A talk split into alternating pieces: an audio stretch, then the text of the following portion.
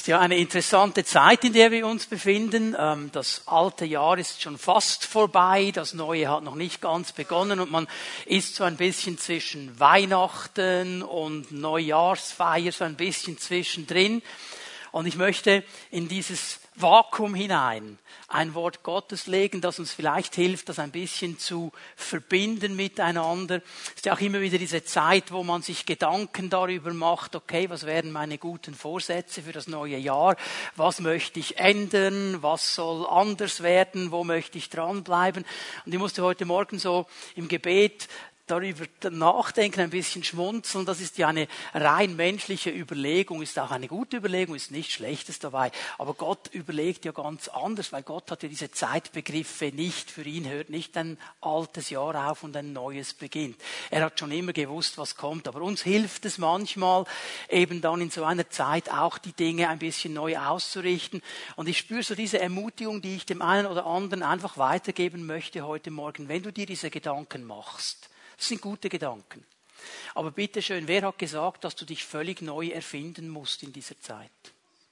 Vielleicht sagt der Herr dir ganz einfach, bleib doch einfach an dem dran, wo du schon seit zwei Jahren dran kämpfst. Erfind doch nicht was Neues. Weil manchmal empfinden wir ja gerne etwas Neues, um uns dann mit dem Alten nicht mehr auseinandersetzen zu müssen. Aber das holt uns wieder ein. Und vielleicht ist es manchmal einfach besser dran zu bleiben und den Sieg zu erleben. Und genau darum geht es in meiner Botschaft heute Morgen. Wer dran bleibt, wird gewinnen. Wer es lernt, dran zu bleiben, der wird ein Sieger sein.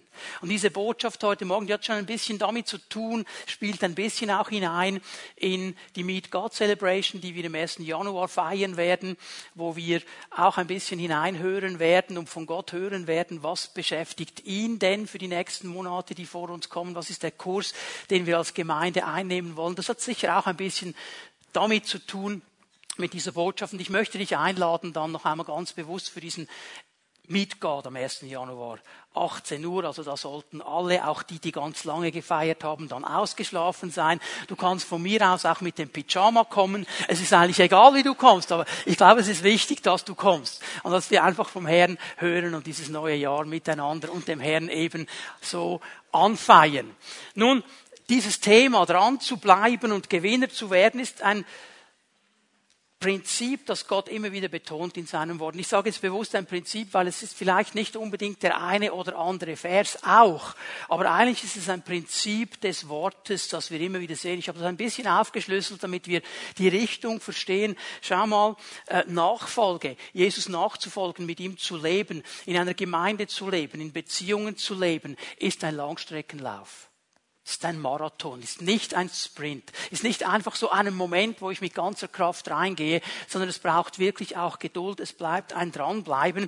Und wenn du äh, mal den Marathon nimmst, da hat es immer wieder diese Streckenposten, die dann zu trinken geben und sonst noch Dinge, gibt es aber noch nicht das Ziel. Also wenn du da angerannt bist und nach 20 Kilometern der erste Streckenposten kommt und sagt, ah cool, Streckenposten, hier mache ich mal Pause, dann wirst du nicht ans Ende kommen. Streckenposten helfen dir auf diesem Marathon, aber das Ziel ist erst dann erreicht, wenn du die 42, irgendwas Kilometer eben auch gerannt bist. Dann hast du das Ziel erreicht. Und viele Christen, auch schon im Wort Gottes, sie geben mittendrin auf. Ich denke zum Beispiel an Lots Frau, das ist ein bekanntes Beispiel das von Jesus auch genannt wird, die dann auf dem Weg, Gott hat ihr nicht gerade einen Marathon aufgegeben, aber eine klare Wegbeschreibung, geh dahin und dreh dich nicht um. Und dann hat's hinter ihr eben getöst und was sich noch alles hat. Und sie dreht sich um und sie erstarrt. Jesus sagt, hey, wer, den Hand, wer die Hand an den Pflug legt und zurückschaut, wer irgendwo mittendrin wieder nach hinten schaut, der ist nicht geeignet für das Reich Gottes. Also wir müssen lernen, dran zu bleiben. Das ist einfach, wenn ich Rückenwind habe. Das ist einfach, wenn alles gut läuft. Es wird schwieriger, wenn die Widerstände kommen. Über die werden wir auch ein bisschen sprechen heute Morgen. Ich stelle fest, dass Gott uns in seiner Gnade immer wieder dazu ermahnt, eben dran zu bleiben. Es ist auch eine Ermahnung Gottes, dran zu bleiben. Es ist diese Gnade, die uns dabei hilft. Das heißt, du musst das nicht primär aus dir selber, ich muss das nicht aus mir selber. Ich darf Gnade nehmen, auch für dieses Dranbleiben. Ich darf die Hilfe Gottes nehmen. Ich muss immer wieder daran denken, wie Paulus sagt, ich habe mehr getan als sie alle. Aber nicht, weil ich ein Arbeitstier bin, sondern weil ich seine Gnade bekommen habe. Weil seine Gnade an mir eben etwas gewirkt hat. Sie war nicht umsonst. Und dann auch seine Liebe, die uns ermutigt, dran zu bleiben. Ich muss an diese gewaltige Aussage denken, Römer 8. Wir überwinden weit durch den, der uns geliebt hat. Seine Liebe hilft uns, dran zu bleiben. Ich möchte mit euch in einen Brief hineinschauen, Jakobus, du kannst schon mal nach ganz hinten gehen ins Neue Testament. Jakobus, der diesen Brief geschrieben hat, ist ein Praktiker. ist vielleicht noch viel mehr ein Praktiker als Paulus und die anderen, die geschrieben haben. Und er spornt uns ganz penetrant zu einem ganz praktischen, konsequenten Glaubensleben an. Er fordert extrem heraus und hat ja auch dazu geführt, dass nicht alle ähm, mit diesem Jakobusbrief viel anfangen konnten. Der große Reformator Martin Luther, der hatte seine Mühe mit dem Jakobusbrief. Dieser Brief hat ihm nicht gefallen. Darum musst du mal schauen, in der Luther-Übersetzung ist er zu allerhinterst, kurz noch vor der Offenbarung, aber viel weiter hinten als in den anderen Übersetzungen, weil er hat gesagt, das ist eine ströherne Epistel. Er konnte das nicht einordnen, weil er sah einen, einen Widerspruch zu Paulus. Er sah einen Widerspruch durch diese Gerechtigkeit, durch Glauben mit diesem Jakobus, der gesagt hat, ja, ja, gerecht aus Glauben ist in Ordnung, aber hey, wo sind deine Werke? Das muss sich auch in Werken zeigen. Jetzt kommt Luther als Kind seiner Zeit, geprägt von den Werken der Religion, in der er gelebt hat, sagt, das muss eine Strohhorn-Epistel sein. Nur aus Gnade, nur aus Glauben konnte es nicht einordnen. Wir haben heute ein bisschen einen besseren Abstand und wissen, dieser Mann hat eine ganz wichtige Botschaft und ich möchte zuerst mal am Anfang nur einen kleinen Vers lesen, einen kleinen Vers, aber eine gewaltige Aussage. Und hier merkst du schon etwas vom ganzen Charakter des Jakobus. Es Vers 2, den wir lesen im ersten, im ersten Kapitel, Vers 2. Und jetzt schau mal, wie der beginnt. Der macht im ersten Vers das, was wir alle machen, was ja auch richtig ist, machen wir sogar heute in einer E-Mail. Wir schreiben ja heute fast keine Briefe mehr. Also ich weiß nicht, wann war das letzte Mal, dass du wirklich von Hand noch einen Brief geschrieben hast. Heute machen wir das per E-Mail. Aber sogar in einer E-Mail gibt es eine Grußformel. Und dann erst legen wir los und dann versuchen wir uns ja anzupirschen. Der schreibt da im Vers 1 zu seiner Grüße Jakobus an die zwölf Stämme, tak, tak, tak, und schau mal, wie er reinfährt in Vers 2. Seht es als einen ganz besonderen Grund zur Freude an, meine Geschwister, wenn ihr Prüfungen verschiedenster Art durchmachen müsst. Wham! Und jetzt knallt er uns hier schon einfach mal etwas vor die Nase. Wir denken, woher kommt jetzt das? Schaut es als ganz besondere Freude an. Ein Grund zur Freude, Geschwister, wenn ihr Prüfungen verschiedenster Art durchmachen müsst. Also nicht nur eine Prüfung, sondern Prüfungen, Mehrzahl, verschiedenster Art. Und da müssen wir durch. Und er sagt, dann sollst du dich dazu noch freuen. Und in diesem ersten Abschnitt, in eigentlich im ganzen ersten Kapitel, spricht er nur über dieses Thema. Und er legt uns hier eigentlich klar, dass wir gewinnen werden, wenn wir lernen, dran zu bleiben, auch in diesen widerwärtigen Situationen, auch in diesen Prüfungen. Hier nicht aufgeben, hier nicht das Segel streichen, sondern sagen, Herr, wir wollen lernen, dran zu bleiben und sogar dahin kommen, dass wir so eine Situation als Freude erachten können. Mal ganz ehrlich, Hand aufs Herz. Wer von uns sagt im ersten Moment, Moment, wo die Prüfung kommt, wo die Widerwärtigkeit kommt, wo die Anfechtung kommt, Halleluja, ich freue mich. Ja, aber da bist du schon sehr gewachsen im Herrn, wenn du das gleich so rauslassen kannst. Und er sagt, genau um das soll es aber gehen. Und ich möchte euch vier wichtige Wahrheiten hier mal zeigen in diesem ersten Kapitel des Jakobusbriefes. Und das erste, was wir sehen, dass Gott uns auffordert, dran zu bleiben. Es ist eine Aufforderung Gottes. Es ist nicht einfach Jakobus, der mal gefunden hat, hey, ich schreibe mal so eine Sache, die ich gut finde. Er schreibt es eben von Gott her und er will uns ermutigen, das von Gott her auch zu verstehen. Jakobus macht eines klar, auch Christen erleben Prüfungen. Wir können das drehen und wenden, wie wir wollen. Und wir können an unserer Theologie feilen, wie wir wollen. Es ist immer alttestamentlich, neutestamentlich so, dass ein Leben mit Gott nicht heißt, wir haben ein prüfungsloses Leben. Wir haben ein stressfreies Leben. Wir haben ein widerstandsloses Leben. Das gehört dazu. Und ich merke in meinem Leben, Gott geht hier auch einen Wachstumsschritt mit jedem von uns. Je mehr ich wachse und im Herrn wachse, merke ich, er lässt die stärkeren Prüfungen los, wo er er vielleicht früher schneller gekommen ist, braucht es jetzt ein bisschen länger, weil er weiß, der hat etwas gelernt und er gibt nicht gleich sofort auf. Aber diese Prüfungen, die haben wir immer. Einige deutsche Übersetzungen haben Versuchung, haben Anfechtung. Das Wort Prüfung, Probe ist das Wort, das er braucht. Und natürlich geht es in diese Richtung der Anfechtung, der Versuchung. Weil eine Prüfung ist ein Test, eine Probe. Und diese Prüfung, diese Probe macht den Charakter einer Person sichtbar.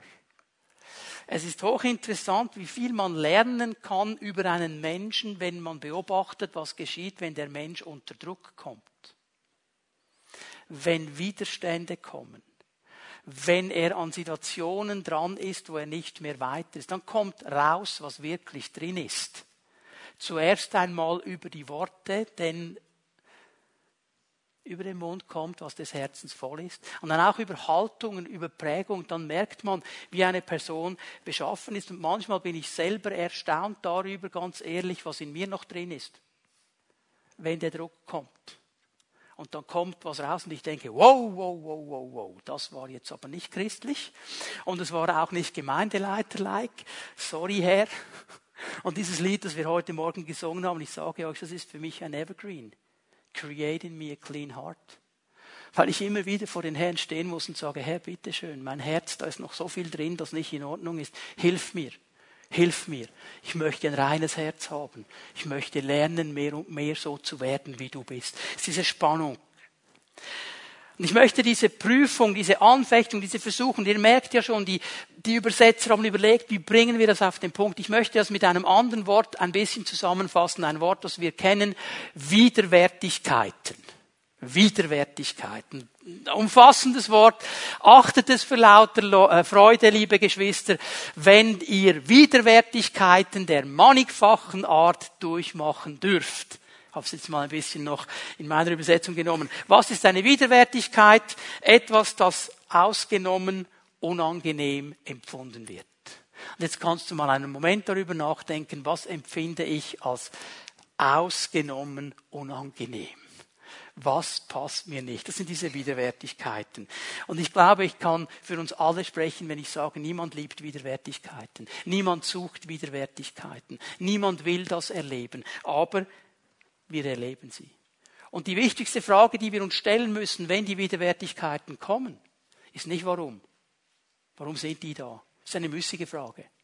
Die wichtige Frage ist, wie gehe ich damit um? Wie verhalte ich mich jetzt? Denn ich kann Stunden damit zubringen, zu fragen, warum. Das nimmt die Widerwärtigkeit nicht weg. Die bleibt immer noch da. Und sogar wenn ich weiß, warum, wäre sie noch da. Die wichtige Frage wäre, Herr, wie verhalte ich mich jetzt? Was soll ich jetzt machen? Was genau ist jetzt mein Aktionsplan, um dran zu bleiben an dir? Ich möchte aus dem ersten Kapitel mal ein paar Wahrheiten herausschälen, die wichtig sind. Wir gehen mal zu Vers 3 miteinander, ein Vers nach unten. Ihr wisst, dass die Prüfung eures Glaubens Ausdauer bewirkt. Also Jakobus lässt es nicht bei diesem zusammenfassenden Vers 2, wo er sagt, hey, ihr sollt Freude haben, wenn diese Prüfungen, diese Widerwärtigkeiten kommen. Er fängt jetzt an auszulegen und zu erklären, warum wir uns freuen können. Und das allererste, und das ist ein wichtiger Punkt, wir brauchen mal Erkenntnis. Wir brauchen Offenbarung. Und zwar brauchen wir Offenbarung darüber, wie Gott die ganze Sache sieht. Nicht wie ich sie einordne, nicht wie ich sie verstehe. Wenn Widerwärtigkeit auf mich zukommt, dann ordne ich das irgendwie ein. Und ich merke, ich ordne es, weil ich unter Druck bin, weil es heiß wird, weil es mir nicht gefällt. Ich ordne es nur sehr menschlich ein. So nach dem Motto, oh schon wieder ich und was habe ich jetzt wieder gemacht? Und, Herr, es ist unfair und so die anderen nie. Und wir haben dann immer das Gefühl, alle anderen erleben das nicht und nur ich muss da durch. Und dann merke ich, dann habe ich schon verloren. Was ich lernen muss, ist Erkenntnis darüber zu bekommen, wie Gott diese Situation sieht. Wie sieht Gott die Sache? Was sagt er darüber aus? Was ist seine Vision? Und da werde ich zuerst einmal merken, es ist für ihn eine ganz normale Sache, weil er das schon gesagt hat. Es ist normal, dass wir diese Widerwärtigkeiten erleben, weil wir in einer gefallenen Welt sind. Und weil sogar Jesus in seinem hohen priesterlichen Gebet gebetet hat für seine Jünger und gesagt hat, Vater, ich bete nicht, dass du sie aus der Welt nimmst, aber dass du sie bewahrst. Also dann weiß ich, weil ich ja meine Bibel auch ein bisschen kenne, dass Gott mich da bewahren wird.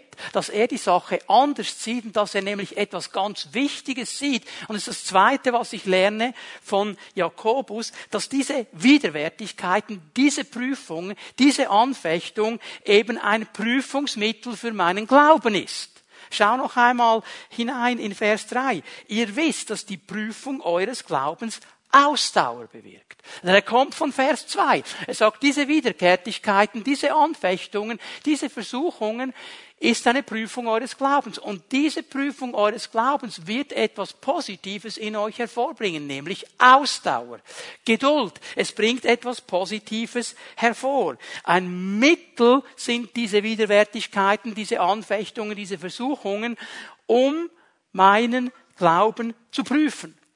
Und wir müssen wieder neu dahin kommen, dass ich verstehe, dass eine Prüfung etwas Positives ist. Ich weiß, wir haben das auch nicht so gerne. Oh, ich muss an die Prüfung, Lehrabschlussprüfung, BBS-Prüfung, theoretische Autoprüfung, was es alles für Prüfungen gibt, oder Schulzeit, oh, Prüfung. Aber die Prüfung hat uns ja geholfen festzustellen, ja, haben wir das eigentlich verstanden?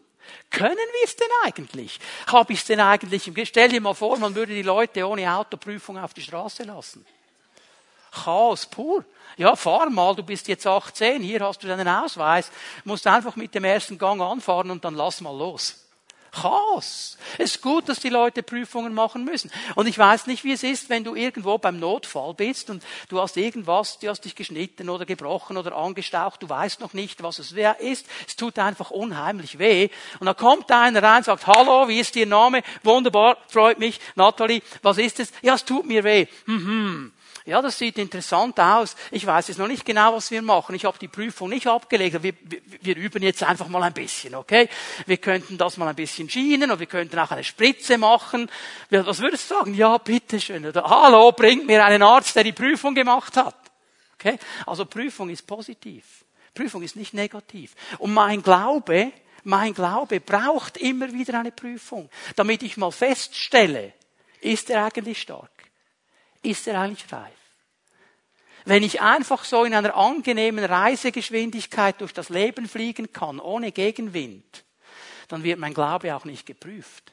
Dann weiß ich aber auch nie, was macht er denn, wenn der Widerstand kommt. Ist er genug stark geworden? Das ist das interessante Gleichnis, das Jesus erzählt am Ende der Bergpredigt von diesen beiden Männern, die ein Haus gebaut haben. Einer hat es auf ein gutes Fundament gebaut, der andere hat es auf Sand gebaut. Und dann kommt der Sturm und beide erleben den Sturm. Aber die eine Hütte, die fällt zusammen, weil sie auf einem schlechten Fundament ist. Und der, der auf ein gutes Fundament gebaut hat, erlebt zwar den Sturm, aber sein Haus bleibt stehen. Aber wenn dann der Sturm kommt, hör mal, in dem Moment ist es zu spät, um an deinem Fundament zu arbeiten. Dann hast du andere Probleme. Wenn dir alle Dachziegel um die Ohren fliegen, wirst du nicht am Fundament arbeiten, dann wirst du nur Schutz suchen. Verstehen wir? Das muss vorher da sein. Und so eine Widerwärtigkeit, so eine Anfechtung, so eine Versuchung hilft mir zu sehen, ist mein Glaube stark geworden. Und dann eine dritte Sache, die wir verstehen müssen. Widerwärtigkeit bewirkt Ausdauer. Noch einmal Vers 3. Ihr wisst, dass die Prüfung eures Glaubens Ausdauer bewirkt. Die Ausdauer aber soll zu einem vollendeten Werk führen, denn so werdet ihr vollendet und untadelig sein. Es wird euch nichts mehr fehlen. Diese Ausdauer bewirkt etwas in uns. Diese Geduld bewirkt etwas in uns. Wer in seinem geistlichen Leben vorwärts kommen will, braucht diese Ausdauer. Wir brauchen Geduld. Es ist wie ein Baby, wenn es auf die Welt kommt. Dann kannst du als Eltern schon große Ziele und Visionen haben. Aber es dauert noch eine gewisse Zeit. Du kannst schon davon träumen, dass es der nächste Roger Federer wird oder der nächste große Herzchirurg oder was auch immer. Es ist ja gut, wenn wir Träume haben über unsere Kinder. Aber bevor du ihm ein Racket in die Hand geben kannst oder ein Skalpell, geht's noch einen Moment. Und es braucht Geduld zu warten, bis er so weit ist. Das ist beim geistlichen Leben auch so. Wir möchten alles instant und sofort. Aber wir brauchen diese Geduld, auch mit Zielen in meinem Leben. Darum habe ich am Anfang gesagt, hey, vielleicht ist es gar nicht dran, jetzt dir wieder fünf neue Ziele zu setzen. Vielleicht ist es einfach dran, die alten nochmal als Ziel zu setzen, bis du sie erreicht hast. Und es braucht Geduld. Und dieses Wort, das hier gebraucht wird von Jakobus, das mit Ausdauer und mit Geduld übersetzt werden kann, bedeutet wörtlich drunter bleiben, Dranbleiben. Also auch wenn die Last da ist, bleibe ich dran und ich lasse nicht los. Ich halte daran fest. Und es braucht Geduld. Und wenn du dann in diesem Fight drin bist und wenn dann der Gegenwind da ist und es um dich herum stürmt, dann braucht es umso mehr Geduld, einfach festzuhalten und zu sagen, Herr, ich bleibe da dran. Weil, und das ist mein zweiter Punkt heute Morgen, dranbleiben ist eine Entscheidung meines Willens mal zuerst. Ist eine Willensentscheidung. Es beginnt in meinem Willen. Ich merke, wie schnell wir alle geneigt sind, aufzugeben, wenn wir Widerstand spüren.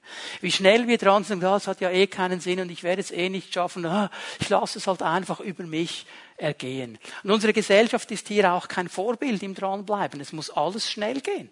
Es muss alles irgendwo schnell gehen. Wenn du nur was schon bestellst, online, das muss am nächsten Tag da sein. Und wenn es nicht da ist, ich kann mich noch an die Zeiten erinnern, wo wir diesen Versandkatalog bekommen haben. Kann sich auch noch jemand erinnern? Jelmoli, so ein riesen Ding, da war alles drin, ist schon lange, lange her. Und dann hast du es mal bestellt. Und dann hast du einfach das Foto gehabt in diesen Bildern, das war meistens ein Model die Hose oder was auch immer du bestellt hast. Und das sah extrem gut aus beim Model. Und es war ja auch so ausgelichtet, dass es extrem gut aus. Und hast du das mal bestellt, weil du gedacht hast, wenn ich das bestelle, sehe ich dann auch aus wie das Model. Und dann geht es zwei Wochen, bis der Pöstler das endlich gebracht hat. Und dann packst du es aus und bist zum ersten Mal einfach enttäuscht, oder? Weil es ganz anders aussieht. Und wenn du es dann angezogen hast und in den Spiegel schaust, bist du noch mehr enttäuscht. Es sieht immer noch nicht aus wie das Model. Musstest du es wieder. Heute geht das alles viel einfacher. Und wenn es am Tag nicht da ist, werden wir schon sauer. Also unsere Gesellschaft hat keine Zeit mehr, keine Geduld mehr. Es muss sofort kommen. Und wenn es nicht sofort kommen kann, dann suche ich eine Abkürzung. Dann suche ich sie. Ich habe gemerkt in meinem Leben, ich weiß, ich bin nicht der Älteste hier in diesem Raum, aber was ich schon gemerkt habe, nicht jede Abkürzung zahlt sich wirklich aus. Es gibt so die eine oder andere, wo du einen Weg schneller weißt, weil es weniger Verkehr hat, das ist nicht okay. Aber manchmal und meistens die Abkürzung, die mir als Abkürzung gepriesen wird, merke ich am Schluss, mache ich einen Umweg. Ich wäre gescheiter mit Geduld drangeblieben. Okay? Jakobus zeigt uns zwei Möglichkeiten, zwei Entscheidungen, die wir treffen können, wenn die Widerwärtigkeiten kommen. Das erste ist die positive, ich zeige euch dann auch eine negative. Diese Entschiedenheit. Vers 5. Wenn es aber einem von euch an Weisheit fehlt, bitte er Gott darum und sie wird ihm gegeben werden. Denn Gott gibt allen gerne und macht dem, der ihn bittet, keine Vorhaltungen. Jetzt macht Jakobus hier eine Sache klar. Wir brauchen, wenn die Widerwärtigkeit kommen, wenn die Anfechtungen kommen, wenn diese Prüfungen kommen, wir brauchen Weisheit Gottes. Wir brauchen seine Weisheit. Und wenn hier steht, wenn es aber einem an euch an Weisheit mangelt, der gehe zu Gott, dann zeigt mir, dass Gott möchte uns diese Weisheit auch geben. Aber ich muss zu ihm gehen und ich muss ihn fragen und sagen, Herr, ich bin hier in dieser Widerwärtigkeit, ich habe diese Prüfung, bitte gib mir Weisheit. Wie soll ich jetzt reagieren? Was soll ich genau machen? Und es ist diese Entschiedenheit. Hier geht es nicht um Gefühle, hier geht es um eine Entscheidung. Hier geht es einfach nur um eine Entscheidung, ohne meine Gefühle zu verstehen, ich brauche die Hilfe des Herrn. Und der Mensch, der dranbleibt, der geduldig ist, der Ausdauer hat, der hat genau das verstanden, dass er nämlich zu seinem Gott geht und sagt, Herr, ich brauche deine Hilfe. Meine Stärke in dieser Widerwärtigkeit ist die Entscheidung, Gott mit ungeteiltem Herzen zu fragen und zu ihm zu gehen. Es ist Entschiedenheit. Es ist die erste Haltung, die ich hier herausschälen kann, die mir helfen wird, vorwärts zu gehen. Jakobus weiß, es gibt eine zweite Haltung. Ich habe sie Gespaltenheit genannt. In den Versen 6 bis 8. Doch, und jetzt ist immer noch der, der mit Weisheit kommt, also der sagt, ich will Weisheit von Gott. Jetzt schau mal gut, was er sagt. Doch soll der Betreffende seine Bitte in einer Haltung des Vertrauens vorbringen und nicht in der Haltung des Zweiflers. Denn wer zweifelt, gleicht einer Meereswoge, die vom Wind aufgepeitscht einmal hierhin, dann wieder dorthin getrieben wird. Ein solcher Mensch, der mit einer inneren Gespaltenheit kommt, soll nicht meinen, er werde vom Herrn etwas bekommen. Denn er ist in seinem Innersten gespalten und seine Unbeständigkeit kommt bei allem, was er unternimmt, zum Vorschein. Und dieses Wort hier, äh, im Innersten gespalten, heißt eigentlich wörtlich im Griechischen, er ist ein Mensch mit zwei Seelen. Er hat zwei Seelen in sich und die kämpfen gegeneinander. Und er ist innerlich nicht ausgerichtet. Zwei Gedankenkonzepte ist innerlich nicht ausgerichtet. Und wisst ihr, was mich bewegt hat, ist, wie Jakobus zum Punkt kommt, dass er sagt, alles, was er tut, alles, was er tut, ist Unbeständigkeit. Das kommt zum Vorschein da drin. Und wenn du merkst, in meinem Leben ist diese Unbeständigkeit, dann würde ich mal hineinschauen mit der Hilfe des Herrn in dein Herz, in dein Leben. Ist da diese Gespaltenheit? Wenn Leute kommen und sagen, ich habe eine Vision vom Herrn. Er hat mir gesagt, ich soll in diesen Dienst hineingehen. Das ist die Vision Gottes. Und nach einem halben Jahr kommt die nächste Vision. Und nach einem halben Jahr die nächste Vision. Stell dir mal vor, das wäre bei Noah so gelaufen. Der Kahn wäre nie entstanden. Der wäre nie entstanden. Er wäre nie entstanden. Und manchmal ist diese Unbeständigkeit, weil wir eigentlich etwas ganz anderes suchen, als das zu tun, was der Herr mir gesagt hat, nämlich eine Erfüllung, eine Bestätigung, was weiß ich. Und das ist diese Spannung, die er hier aufnimmt, dieser Jakobus, und er kommt ganz klar. Und er sagt, Leute, diese Haltung, die gibt es beim Volk Gottes. Er schreibt diesen Brief an eine Gemeinde. Also es gibt die Leute, die sagen, Herr, ich komme zu dir ganz entschieden, ganz ausgerichtet, ich will deine Weisheit. Es gibt aber auch diese Gespaltenheit. Das ist eine Entscheidung. Und ich möchte dich ermutigen heute, wenn du merkst, dass so viel Gespaltenes in mir, so viel Widersprüche, so viel Dinge, die nicht klar sind, dann entscheide dich mal zuerst ganz klar mit diesem Herrn zu gehen, mit ihm zu gehen, zu sagen, deine Weisheit, Herr, brauche ich, ganz entschieden, ohne diese Meereswogenzweiflerei. Denn, und warum sagt Jakobus uns diese Dinge? Wer dranbleibt, wer geduldig ist, Wer Ausdauer hat, wird gewinnen. Er wird ein Sieger sein. Er wird ans Ziel kommen. Ich möchte euch zwei Verse zeigen hier aus diesem ersten Kapitel. Jakobus hat die Dinge ein bisschen versteckt. Die werden nicht gleich beim ersten Mal so sichtbar. Man muss schon ein bisschen an diesem Text arbeiten. Und dann merkt man etwas davon, was der Segen ist dieser Aussage. Vers 4 noch einmal. Durch die Standhaftigkeit durch die Geduld, durch das Dranbleiben soll das Gute, das in eurem Leben begonnen hat, zur Vollendung kommen. Dann werdet ihr vollkommen und makellos sein und es wird euch an nichts mehr fehlen. Und jetzt merke ich hier schon diese beiden Worte, die machen uns ja schon ein bisschen nervös. Wenn wir hier lesen vollkommen und makellos, vollständig, denken wir, wow, das werden wir doch nicht schaffen. Was, was meint denn der damit? Wie soll denn das gehen? Da komme ich nie ans Ziel. Wenn das der Punkt Gottes ist, dann werde ich es nie schaffen. Ich möchte hier ein bisschen Druck wegnehmen, weil was er hier sagt, bedeutet nicht perfekt zu sein. Das bedeutet nicht perfekt. Wir lesen das immer mit unserem Filter. Wir lesen das mit unserer Brille. Und hier müssen wir ein bisschen verstehen, um was es bei den Begriffen geht, die Jakobus im griechischen Text gebraucht. Wenn er von vollkommen redet, ist das Wort Teleion. Es kommt vom Wort Telos, Ziel. Und Teleion bedeutet ans Ziel bringen. Natürlich, wenn du den Marathon absolviert hast, und über die Ziellinie gekommen bist, nach 42, irgendwas Kilometer, dann hast du den Marathon vollkommen gerannt. Hast ihn erfüllt. Vollkommen. Aber vollkommen, da denken wir perfekt, ohne Probleme, alles in Ordnung, alles ist richtig, keine Fehler mehr.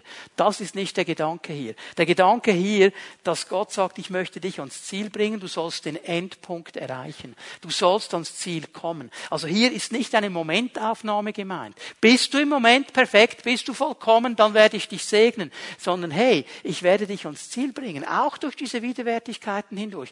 Auch durch diese Prüfungen hindurch. Paulus hat denselben Gedanken aufgenommen im Philipperbrief. Er, der das gute Werk in euch begonnen hat, wird es vollkommen machen müsste man dann eigentlich hier übersetzen, ans Ziel bringen. Er wird euch ans Ziel bringen. Das ist genau dieser Gedanke. Also hier wieder der Gedanke des Planes, den Gott hat mit deinem Leben, mit meinem Leben, dass er uns ans Ziel bringen möchte. Und dass eine Widerwärtigkeit, eine Anfechtung, eine Versuchung, etwas, das mir entgegensteht, nie ein Grund sein wird, dass ich dieses Ziel nicht erreichen kann, wenn ich geduldig an Gott dranbleibe. Dann werde ich ans Ziel kommen. Dann werde ich Sieger sein. Und auch der zweite Begriff hier drin, ähm, vollständig oder, oder makellos, wie immer man das übersetzt in den deutschen Übersetzungen, auch hier ein ganz interessantes Wort, holokleros. Ich musste an einen, einen Puzzlespieler denken der hatte eine interessante Aufgabe. Der hatte all diese verschiedenen Teilstücke und er muss sie dann zusammenbauen, dass es wieder ein ganzes Bild gibt. Ich denke mir immer, wieso kaufst du dir nicht das Bild? Wieso musst du die Einzelteile haben und dann stundenlang weiß ich, kauf dir doch das ganze Bild, wenn dir das Bild Gott ist ein Puzzlespieler, weil dieses Wort Holokleros bedeutet eigentlich, die Teile wieder zu einem Ganzen zusammenzufügen. Das wieder ganz zu machen, wieder etwas hineinzulegen. Der Herr will wiederherstellen, er will wieder ganz machen, ganz holistisch, ganzheitlich zusammensetzen, die Teile deines Lebens wieder nehmen. Das ist auch ein Bild, das ein bisschen schon andeutet, was der Endplan Gottes ist. Wir haben es heute Morgen gesungen, dieses schweizerdeutsche Lied, und am Ende wirst du alles wieder ganz machen, du wirst es wieder herstellen. Und das geschieht schon, während wir unterwegs sind mit dem Herrn auf dieser Erde, dass er anfängt in meinem Leben, in deinem Leben Dinge wiederherzustellen, bedeutet aber auch die Versorgung von Gott. Also mit anderen Worten, er hilft dir sogar noch dabei. Er versorgt dich mit allem, was du brauchst. Meine Entscheidung ist ganz einfach zu sagen, ich hänge mich an dir und ich halte an dir fest und ich bleibe dran. Und dann wird Gott in seiner Gnade und in seiner Liebe kommen. Er wird mich ans Ziel führen. Er wird mich versorgen. Er wird mir die Dinge geben, die ich brauche, um dran zu bleiben. Aber ich muss mich entscheiden, dass ich genau das will und nichts anderes. Das ist meine Entscheidung. Und hier noch einen weiteren Begriff im Vers 12. Das Ziel nämlich, wo soll denn der Mensch, der dran bleibt, hinkommen? Warum sage ich, wer dran bleibt, wird ein Gewinner sein? Vers 12. Glücklich zu preisen ist der, der standhaft bleibt, wenn sein Glaube auf die Probe gestellt wird. Denn nachdem er sich bewährt hat, wird er als Siegeskranz das ewige Leben erhalten, wie der Herr es denen zugesagt hat, die ihn lieben. Der Herr stellt uns hier etwas in Aussicht, das uns ein Ansporn, eine Hoffnung, ein Trost sein muss, eine Vision werden muss. Dass er sagt, es gibt einen Siegeskranz. Für die Leute, die dranbleiben, die werden schon mal glücklich sein, hast du das gesehen am Anfang des Verses, in ihrem Leben, glücklich zu preisen, der, der standhaft bleibt. Das ist jetzt. Dann wird schon mal etwas von Gott herkommen in mein Leben hinein. Dann sagt und da gibt es aber ein Ziel. Und dieses Ziel ist der Siegeskranz des ewigen Lebens. Das ist die allerschönste, allergrößte, allerbeste Trophäe, die du im ganzen Universum überhaupt bekommen kannst. Es ist der Moment, wo wir unseren Lauf hier auf dieser Erde abschließen und zum Herrn eingehen und er uns krönt mit diesem Siegeskranz, weil wir dran geblieben sind. Und das ist meine Hoffnung. Und das ist meine Vision. Und das ist mein Trost. Und es hilft mir in diesen Zeiten, wo Dinge nicht so laufen, wie ich sie mir wünsche, wo der Widerstand da ist, wo die Anfechtung da ist, wo die Versuchung da ist. Es hilft mir, mich immer wieder daran zu erinnern, es gibt viel mehr als das, was ich sehe. Matthias hat nicht gewusst, was das Thema ist von heute Morgen, aber deine Liedauswahl war genial. Da war der Heilige Geist dabei. All diese Dinge haben wir schon angesungen.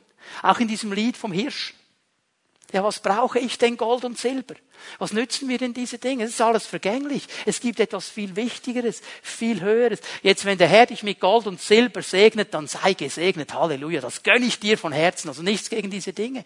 Aber wenn wir dann nur in diesem Zustand drin bleiben und das vergessen, was der Herr bereit hat, dann sind wir erbärmliche Menschen auch in den Anfechtungen drin, auch in den Prüfungen drin, zu vergessen, was der Herr eigentlich bereithält. Und zu wissen, das ist nur eine Momentaufnahme. Das ist nur eine Momentaufnahme. Hiob ist so ein Thema. Wie lange hat er noch gelebt nach seinem Prüfungsding? 80 Jahre, 90 Jahre, eine lange Zeit.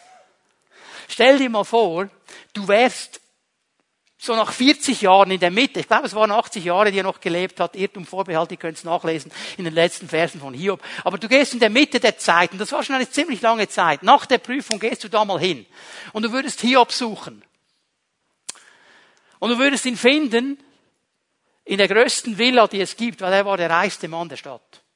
Gott hat ihn doppelt gesegnet nach der Prüfung, weil er dran geblieben ist. Und dann würdest du ihm sagen, Hiob, darf ich äh, ein Interview mit dir machen? Wie war das, diese Prüfungszeit? Und dann würde er sagen, Prüfungszeit? Ähm, Prüfung. Ah, du meinst da vor 40 Jahren. Ah, dieser Moment, ja, das waren so sechs, sieben, acht, neun Monate. Theologen sind sich nicht ganz einig. Die, die langen Schnauf haben, sagen, es waren maximal neun Monate, seine ganze Prüfungszeit. Diese kurze Zeit in meinem Leben, das war nicht so einfach, aber jetzt hat mich der Herr dreifach gesegnet. Und jetzt hat er mir, weil ich bin dran geblieben. Stehen wir, es ist eine Momentaufnahme, was jetzt geschieht. Und Hiob hat dann wieder gelernt, vom Fokus Gottes auszusehen und die Dinge wieder in eine Perspektive zu bringen. Gott möchte dir heute helfen, die Perspektive zu sehen. Seine Perspektive. Dass du wissen darfst, für mich liegt etwas bereit, wenn ich dranbleibe. Der Siegeskranz des ewigen Lebens ist mein Ziel, meine Hoffnung, mein Ansporn. Und der Gewinn, dieses Ziel vor Augen, müssen wir jetzt noch eine letzte Frage beantworten. Und das werde ich versuchen zu tun. Ja. Wie kann ich jetzt praktisch dranbleiben?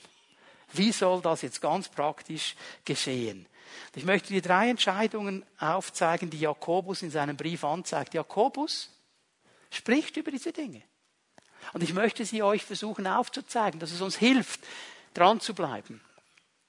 Beginne beim Vers, den wir schon einmal gelesen haben. Vers 2. Seht es als einen ganz besonderen Grund zur Freude an, meine Geschwister, wenn ihr Prüfungen verschiedenster Art durchmachen müsst. Ihr unterstreicht das Wort Freude in deiner Bibel, wenn du Markierungen machst. Unterstreich mal das Wort Freude. Weil das ist das allererste, wenn ich dranbleiben will, wenn ich lernen will, dran zu bleiben, dann muss ich verstehen, dass Freude die beste Prävention ist gegen Bitterkeit, gegen Zynismus, gegen Hoffnungslosigkeit. Dann muss ich verstehen, dass ich lernen muss, mit Freude zu reagieren in diesen Situationen drin. Freude herrscht. Das war das Thema des Weihnachtsgottesdienstes. Wir können uns freuen, weil Jesus auf diese Erde gekommen ist. Wir können uns freuen, weil die Bibel uns sagt in Galater 5, dass Freude eine Frucht des Geistes ist. Das heißt, der Heilige Geist hat Interesse, dass in meinem Leben Freude kommt. Wir können uns freuen, weil der Herr in Nehemiah 8, Vers 10 sagt, die Freude des Herrn ist eure Stärke, eure Festung. Das heißt, die Freude, die der Herr hat, die möchte er uns geben. Der Vater ist also auch dabei. Jesus ist gekommen als Freude der Welt. Der Heilige Geist will die Frucht in uns aufbauen. Der Vater sagt, meine Freude ist eure Stärke. Also er ist dabei. Und dann kommt Paulus. Und ich weiß, es tönt ein bisschen komisch, wenn ich das jetzt so sage, aber Freude ist auch eine Entscheidung. Lies mal den Philipperbrief. Und abermals sage ich euch, freuet euch, Befehl. Hallo? Eine Entscheidung? Eine Entscheidung. Und das darf ich lernen. So. Möchte euch eine Stelle geben, die, mich, die mir immer wieder hilft. Wenn es mir wirklich mies geht. Wenn es schwarz wird. Wenn ich nicht mehr weitersehe. Wenn die Widerwärtigkeiten, die Prüfungen und das ganze Kasumpus kommt und ich nicht mehr weitersehe. Das ist eine Stelle, die mich immer ermutigt. Habakkuk 3. Habakkuk 3. Gehe ich zu diesem alten Propheten. Habakkuk 3 und ich lese ab Vers 17. Und wenn ich denke, ja, ich meine, in so einer Situation denke ich, boah, habe ich Probleme. Und dann schaue ich mir mal die Probleme an, die Habakkuk hatte. Der Feigenbaum blüht nicht. In den Weinbergen gibt es keinen Ertrag. Die Leistung des Ölbaums bleibt aus. Den Feldern, die Felder bringen keine Nahrung. Die Schafe sind von der Hürde getrennt und in den Stallungen ist kein Vieh. So, das ist seine Lebenssituation. Zusammengefasst, ich habe keine Lebensgrundlage mehr, ich habe kein Einkommen. All diese Dinge, die hier genannt sind, Feige, Wein, Öl, Frucht des Feldes, Schafe, Vieh, waren das Einkommen der Israeliten der damaligen Zeit.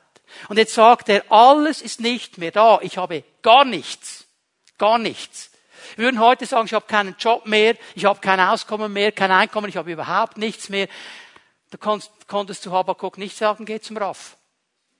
Geh aufs Sozialamt. Das gab es noch gar nicht. Also das war wirklich ein Riesenproblem, das dieser Mann hier beschreibt. Der hatte kein Einkommen mehr. Er sagt, meine ganze Lebensexistenz ist zerstört, ist am Boden. Ich weiß nicht mehr, wie es weitergeht. Seid ihr einig mit mir, dass das eine widerwärtige Situation ist? Ja, das war widerwärtig. Und ich weiß nicht, ob deine und meine so widerwärtig ist wie seine.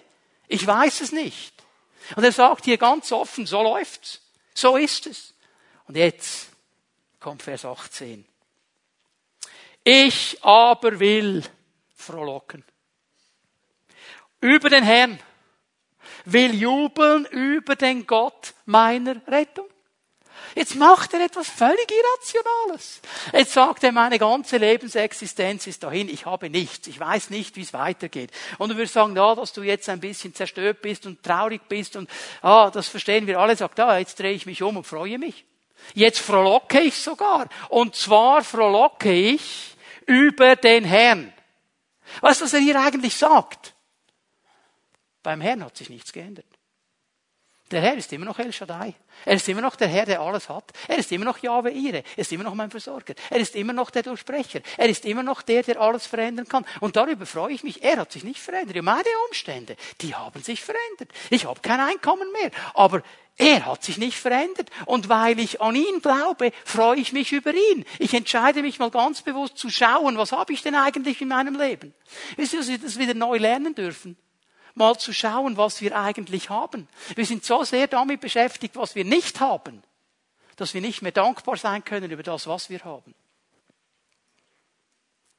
Ein Freund von mir im Wallis, der hat ein Garnozett. Wisst ihr, was ein Garnozett ist? Ja, Renato schon, gell? Das war das der Partykeller der Walliser. Der Garnozett, da hat es in der Regel, hat es, äh, guten Wein, Huswurstgini, Roggenbrot, da die guten Dinge. Und äh, wenn, wenn du Glück hast, hast du sogar noch Williamin und Aprikotin und so. Die brennen ja alles, was sie brennen können. Das ist der Partykeller. Okay? Und wenn dich der Walliser mitnimmt in sein Carnot-Set, dann seid ihr Freunde geworden. Und der nimmt mich also mit in das Carnot-Set. Und wisst ihr, was mir am Carnot-Set am besten gefallen hat? Also nicht der Wein und so weiter, war auch toll. Der hat einen Spruch an der Wand gehabt. Und wohlgemerkt, der Mann ist nicht gläubig. Ist nicht gläubig. Und der Spruch an der Wand beschäftigt mich auch heute noch. Wir sollten vielmehr ein fröhlich Völklein sein. Herr, ich hab's verstanden. Ich war nur im Garnozett wegen diesem Spruch von einem Mann, der nicht an Gott glaubt.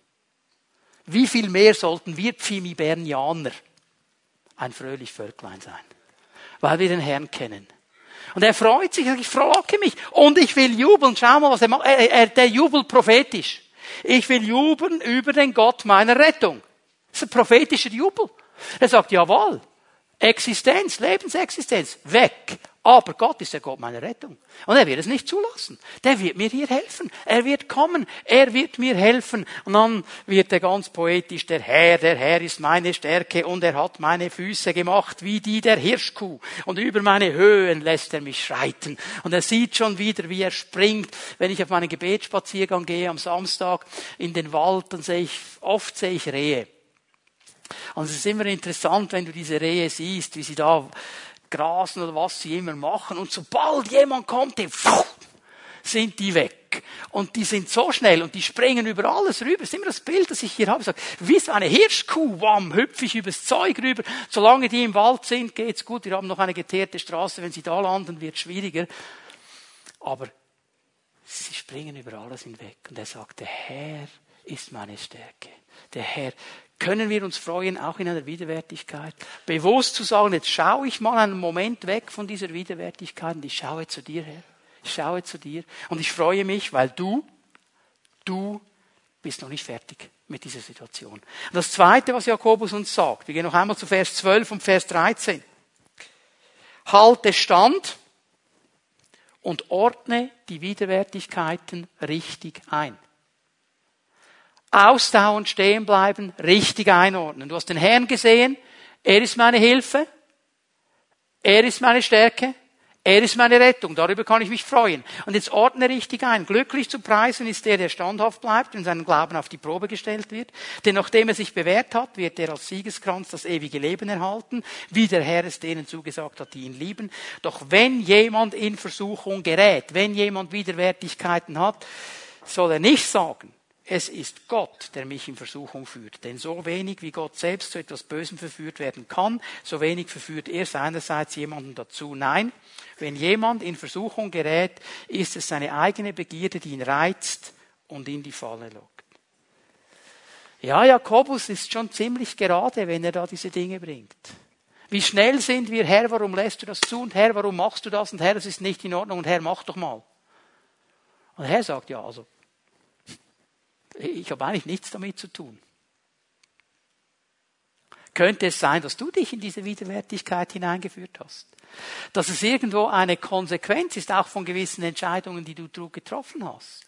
Und der Herr sagt das nicht, um uns auszuzählen. Er sagt, einfach, ich möchte, dass ihr es einordnet und versteht es eine Momentaufnahme und ich bin trotzdem euer Retter und ich bin trotzdem euer Herr und ich werde trotzdem kommen, wenn ihr mich um Weisheit bittet und ich werde trotzdem, auch wenn du dich selber reinmanövriert hast, ich werde dir trotzdem helfen, weil ich dein Herr bin und ich dich liebe und ich alles Interesse habe, dich ans Ziel zu bringen. Es ist interessant, Mose hat diesen Gedanken mal aufgenommen. In der Wüste als der Herr mal wirklich genug hatte von den Israeliten. Und ich, ich denke schon, das Angebot, das er Mose gemacht hat, war wahrscheinlich schon ein verlockendes Angebot für Mose. Er hat gesagt, Mose, weißt du was, jetzt wischen wir das ganze Zeugs weg. Das ganze Volk weg damit. Und ich baue ein neues mit dir. Jetzt habe ich genug von denen. Und Mose gibt ihm eine interessante Antwort. Der sagt aber, Herr, wenn du das jetzt machen würdest, dann würden deine Feinde sagen, ja, der Gott hatte genug Kraft, um sie befreien, aber er hatte keine Kraft, um sie durchzubringen. So, oh, du hast recht, Mose, du hast recht. Jetzt schau dir noch mal Vers 12 an mit, diesem, mit dieser Brille. Schau es dir mal an. Glücklich zu preisen ist der, der standhaft bleibt, wenn sein Glauben auf die Probe gestellt wird, denn nachdem er sich bewährt hat, wird er als Siegeskranz das ewige Leben erhalten, wie der Herr es denen zugesagt hat, die ihn lieben. Hm. Wenn er uns durchbringt, bekommt auch er Ehre. Verstehen wir? Nicht nur ich, auch er. Und er hat genug Kraft. Seine Momentaufnahme, in der du stehst, ruft zu ihm. Und dann noch etwas. In diesem Moment suche die Nähe Gottes. Suche die Nähe Gottes. Wenn es aber einem von euch an Weisheit fehlt, wir haben den Vers gelesen, Vers 5, geht zum Herrn suche ihn. Und genau diesen Gedanken nimmt Jakobus am Ende seines Briefes noch einmal auf, im vierten Kapitel. Jetzt lesen wir ganz bekannte Worte, Jakobus 4, Vers 7 und 8. Ordnet euch daher Gott unter und dem Teufel widersteht. Dann wird er von euch ablassen und fliehen. Sucht die Nähe Gottes, dann wird er euch nahe sein. Sucht die Nähe Gottes dann wird er euch nahe sein. Wenn wir uns Gott nahen, wenn wir ihn suchen, das bedeutet auch, dass ich mich ihm unterordne, dass ich lerne, seine Vision zu meiner Vision zu machen, seine Einordnung zu meiner Einordnung, dass ich mit ihm nicht lamentiere und streite. Wir haben früher gesagt, Märte. Man kann auch mit Gott märten, oder? Ja, ich gebe dir so viel, wenn du mir so viel und so weiter. Nein, ordnet euch Gott unter. Wenn er es sagt, dann mach es so. Dann hör auf zu drehen. Jemand hat heute Morgen im Gebet diesen Eindruck gehabt von Neumann, der den Auftrag bekommen hat, siebenmal tauchen, hat ihm nicht gepasst. Hat er argumentiert und diese Person hat den Eindruck, es gibt Leute hier, die sind wie Neumann. Die hören, was Gott ihnen sagt, aber dann argumentieren sie, weil es ihnen nicht passt. Hätte er weiter argumentiert, wäre nach Hause gegangen, wäre an seiner Krankheit gestorben. Hat sich aber unterordnet, weil er Freunde hatte, die ihm geholfen haben und er wird geheilt. Es geht nicht nach meiner Vision, nicht nach deiner. Es geht nach seiner. Ordnet euch Gott unter. Und dann widersteht dem Teufel, widersteht ihm. Also widersteht dieser Widerwärtigkeit. Das ist kein Teil meines Lebens. Und bitteschön, widerstehen heißt nicht einfach, also Teufel, jetzt mag ich wirklich nicht mehr. Ich mag einfach nicht mehr. Bitte hör auf kannst du vergessen. Widerstehen bedeutet, bam, nein, ich will nicht mehr. Und dann geht er sofort. Manchmal ja, manchmal nein. Wie lange widerstehe ich? Aber ich habe die Verheißung und wenn ich eine Stunde widerstehen muss, er muss gehen, er muss fliehen. Er muss gehen. Aber widerstehen heißt nicht bitte Schätzeli. Wigglesworth hat das mal beobachtet, eine Frau mit ihrem Hund, die da auf den Bus gewartet haben und, und äh, der, der Hund sollte eigentlich nach Hause und wollte nicht. Und sie hat das gemacht, was ja, also bitteschön, liebe Hundeliebhaber und Hundebesitzer, ich möchte niemandem zu nahe treten. Ähm, sie hat es genau so gemacht, wie ich es auch oft sehe. Schätzeli, gang jetzt heim. Schätzeli, gang jetzt heim. Du kannst nicht mitkommen auf den Bus. Ja, gang jetzt doch heim. Du kannst doch die Heim anblicken aufs Körbli und so ist doch wunderbar. Schätzeli. Der Hund wollte ja noch nicht. Der wollte einfach mit, oder? Und dann kommt der Bus. Und dann bekommt sie Stress. Und was macht sie? Jetzt aber sofort nach Hause. Schwanz eingeklemmt und weg. Okay? Genauso ist es mit dem Teufel. Okay? Sag ihm genau, was der Herr dir gesagt hat, ihm sagen sollst. In seiner Autorität. Widersteht ihm und er wird von euch ablassen und fliehen. Sucht die Nähe Gottes, dann wird er euch nahe sein. Wir können und dürfen in jeder Widerwärtigkeit zu Gott gehen. Und weißt du, ist meine Verheißung. Psalm 84, Vers 8 kannst du aufschreiben. Eine Verheißung hier drin. Das ist ein Wallfahrtspsalm. Das ist ein Psalm, der gesungen worden ist auf dem Weg zu Gott. Im Alten Testament heißt es auf dem Weg zu Jerusalem.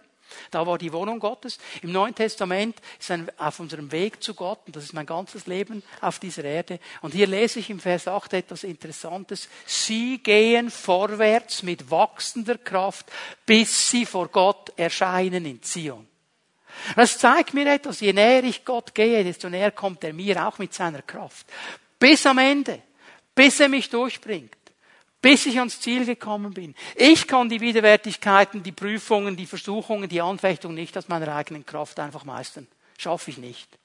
Aber in seiner Kraft schaffe ich's. Wenn ich mich dazu entscheide, dran zu bleiben, seine Nähe zu suchen, dem Feind Widerstand zu leisten, geduldig zu sein, zu warten, nicht Gott vorzuschreiben, was er zu tun hat, sondern einfach zu warten und zu sagen, Herr, ich weiß, du kommst zum richtigen Zeitpunkt. Es ist nicht meine Zeit, es ist deine. Und die ist richtig. Und ich entscheide mich einfach geduldig zu warten. Ich entscheide mich geduldig zu warten. Und dann werde ich Sieger sein. Weil Gott kommt nicht zu spät. Er hat es verheißen.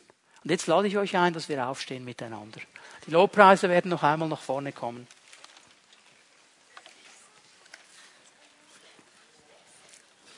Und wir werden uns noch einmal ganz bewusst Gott nähern.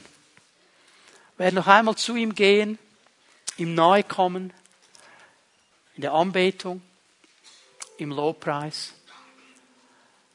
Ich möchte Fimiet Home-Leiterinnen und Leiter bitten, nach vorne zu kommen, wenn ihr bereit seid, mit Menschen zu beten, sie zu segnen heute Morgen. Bitte kommt doch gleich jetzt nach vorne. Stellt euch hier vorne auf. Ich möchte dich einladen den Segen des Herrn zu empfangen. Vielleicht bist du gerade jetzt im Moment in einer Situation der Widerwärtigkeit, der Anfechtung, der Versuchung. Und du sagst, ich will mich ganz bewusst entscheiden, dran zu bleiben. Ich will mich ganz bewusst entscheiden, geduldig dran zu bleiben mit dem Herrn. Ich bin froh für einen Segen. Dann darfst du kommen. Wir werden dich segnen. Wir werden beten, dass die Kraft Gottes über dein Leben kommt, dass die Gnade Gottes kommt. Vielleicht sagst du, ich bin müde geworden, ich widerstehe, ich widerstehe, ich widerstehe, ich bin müde geworden. Brüder und Schwestern sind hier vorne, um dir zu helfen, mit dir zusammen zu widerstehen und zu sagen, und jetzt ist fertig, und jetzt ziehen wir eine Linie. Und vielleicht hast du gemerkt, hey, die Ziele, die ich mir gesetzt habe, und noch nicht erreicht habe, die werde ich jetzt nicht einfach zur Makulatur machen, die werde ich nicht einfach streichen, da werde ich dranbleiben.